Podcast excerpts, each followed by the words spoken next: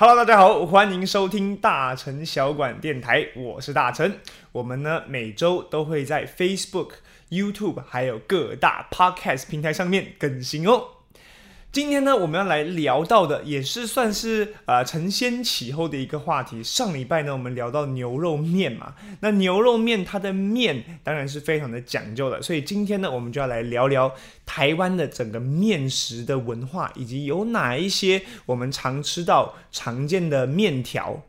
那其实讲到面食会出现在台湾，这本身是一件呃算是比较奇特的事情。当然，在现今社会，它是必不可分的生活中的一部分。但其实台湾因为地缘关系以及气候关系，其实在小麦的产量，或者是说这种小麦或面的饮食上，其实本身是比较少的。看到我们很多的一些传统小吃，包括像这个啊油饭啊、米糕啊啊，包括我们客家人的吃的各种桂、各种板啊，都。是以米或糯米再来米各种米去做成的料理，所以呢，相对来说面食。本来不是出现在台湾的这种传统饮食文化当中的，那当然，因为台湾很多的这个移民以及文化呢，都来自于中国的南方嘛，所以还是以米食为主。那台湾究竟是怎么样让这个整个小麦呃以及面食大大的在台湾发扬光大的呢？其实它是有一段历史背景的，这我们就要来聊到，在一九六零年代、一九五零年代那个时候的一些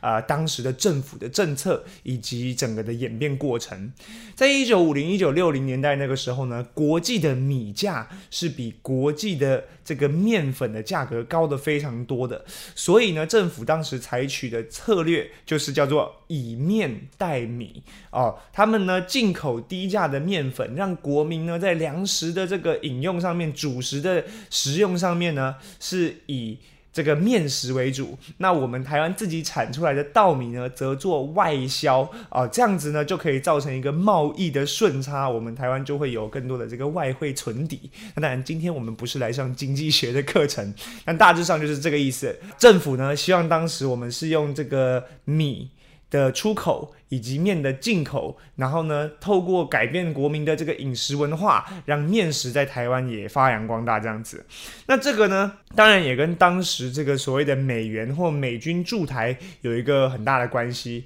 所以，我们问老一辈人的记忆，甚至是在我小时候的历史课本上，我们都可以看到，就是这个面粉袋哦，用面粉袋来做裤子穿啊，来做衣服穿啊，或者是加工成各式各样的这种民生用品。所以，面粉袋成为。为了一个大家的记忆，就是一九五零年代那个时候呢，妇女们她们都会到这个教会门口拿着粮票啊，去换面粉以及这个奶粉嘛。那在这个过程当中呢，就有那个面粉袋呢，也会被带回家啊，做成民生用品。那当然，后来呢，就是跟美国的这个协商之后，那这个进口的这个面粉改成直接进口成小麦。那进口成小麦有一个好处，就是说台湾呢拿到这个小麦的原料之后，去进行再次的加工，把它磨制成面粉。那这样子呢，其实就可以造成我们台湾的这种呃，算是加工产业，小麦的制粉业也有大幅的进展。那当时呢，有很多的推手也在助长着这个小麦或面粉在台湾的这种声势，其中包括这个美国小麦协会嘛，他们就出来授课，教大家来用面粉来做西方的面点。还有呢，就是说一些这个我们农会体系里面有一些家事改进班啊，因为当时呢，这个呃国民政府来台，带了很多这个可能来自中国大江南北的各种老兵，那他们呢都有会制作这种中国传统面点的技术，那举凡譬如说啊馒头、包子、面条，甚至是中国那种比较传统的中式的面包，这样子的一些面点，也是从这中国北方呢，慢慢的被传进台湾，所以我们台湾的面食文化就逐渐的丰富了起来。那现在呢，我们就来介绍几种，呃，现在也吃得到，然后台湾非常代表性的几种面条。首先第一个要讲到的，必须是我们的意面。意面呢，其实它的发源地是在台南盐水这个地方。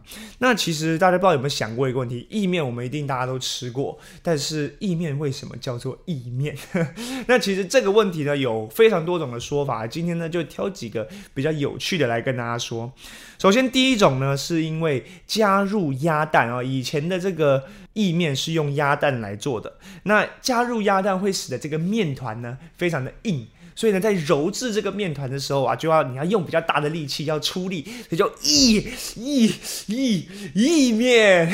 所以呢就变成了意面。那大家不要笑，觉得这个不可能啊，这个是目前盐水区公所的官方说法。那另外还有呢，譬如说像因为这个意面做出来的颜色像如意一般，所以叫做意面。那也有说法呢，是说来自于中国的衣服面，简称叫做伊面，这伊尹的伊，伊索寓言的“伊”，所以这个“伊面”“伊面”哦，后来呢就被改成叫做“意面”，取其如意这样的感觉。所以各式各样的说法，那大家就是觉得有趣、觉得好玩就行。那另外呢，根据这个盐水意面这个可靠的起源呐，我们根据调查，其实是来自于一个叫做黄忠亮的福州人啊。他在一九二三年的时候呢，离乡背井来到了台南这个地方。那当时在盐水港的这个盐水镇这边呢，他看到哎，奇怪，都没有人在卖面呢。那确实，因为当时的台湾文化还是以米食为主嘛，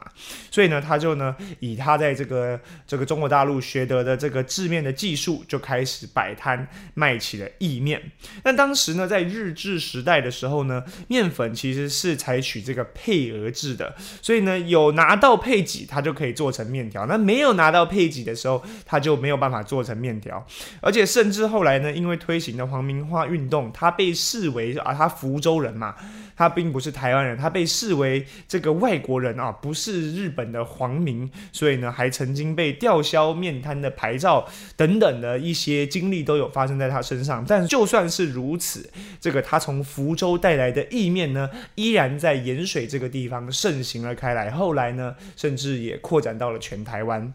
那像这个全台湾各地呢，都有很多的意面的专卖店。譬如说，我们台中第二市场里面有一家叫做三代福州意面老店哦。云林西罗有福州师意面等等，都是强调福州意面嘛，就是当时黄忠亮来台做的这个福州意面。但是因为后来呢，意面的名气太大了，所以呢，很多人他开面摊，他索性把自己的面也叫做意面，所以呢，就会出现啊各式各样的意面。明明呢，它的这个形状啊、颜色都不像意面，但是呢，也吃得到意面的面条这样子的感觉。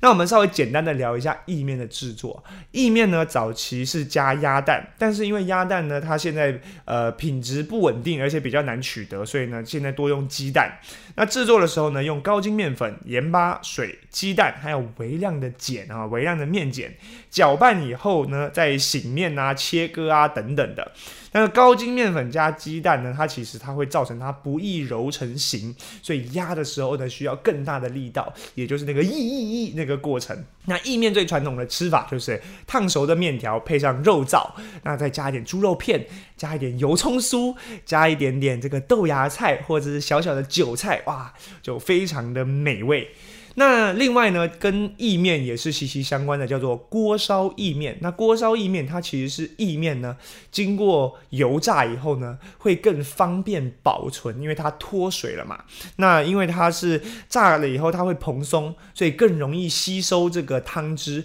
所以呢，它也有它很特别的用途。譬如说，我们台南最有名的鳝鱼意面，就是用这种锅烧意面、油炸意面来做的。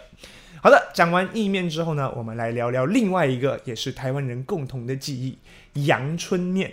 那阳春面呢，其实也叫光面或者是镜面。那甚至呢，也可以叫做清汤面，因为它就是很简单的清汤配上面条嘛。那为什么它不叫清汤面就好，或者是维持原本的光面或镜面的称呼呢？其实这个也是有说法的，是因为在阳春面的发源地，或者是说它非常盛行的上海这个地方，当时呢，因为这个可能是清领的时候。就是说，是清朝这个时期，那非常忌讳用到“清”或是“净光”这些字眼，所以呢，才取其“阳春白雪”这个成语，或者是我们说这首歌。那“阳春白雪”呢，形容的就是比较呃这个简朴朴素这样子的一种感觉，清淡简朴的面，所以呢，我们就取“阳春”。阳春白雪的阳春来做阳春面，所以呢，就是有这样子一个比较诗情画意的一个取名的过程。那另外呢，阳春面的制作重点呢，就在于这个压制的部分，也就是我们所谓的擀面。那现在不少店家呢，会以机器代劳，他要就是反复的把面折叠成很薄的形状，然后呢，再压到表面光亮以后呢，再用切的这样子呢去做出面条。那这样的好处就是让它的这个筋度呢会进行释放，所以呢，你吃到这阳春面的时候就非常的 Q 弹。那一般的阳春面呢，会加入些许的碱。也是我们提到的那种食用面碱，那它一方面呢可以帮助保存，那另外呢也可以让这面条里的酸跟这个碱去做酸碱中和。那另外呢，其实有一种老饕专门吃的叫做无加碱的阳春面，那因为它就没有加碱以后，它的颜色会显得更白，所以呢也叫做白面。但是因为不加碱呢，它就比较不容易保存，所以呢，它如果三天没吃完呢，就必须冷冻起来。但 Q 度呢，也不如有加面碱的来的 Q。但是因为没有加了碱以后呢，它面条的香气更足，不会有一个碱的那种味道。另外呢，其实对身体也是更为健康啊。有人呢就特别爱吃这样子的一种白面的阳春面。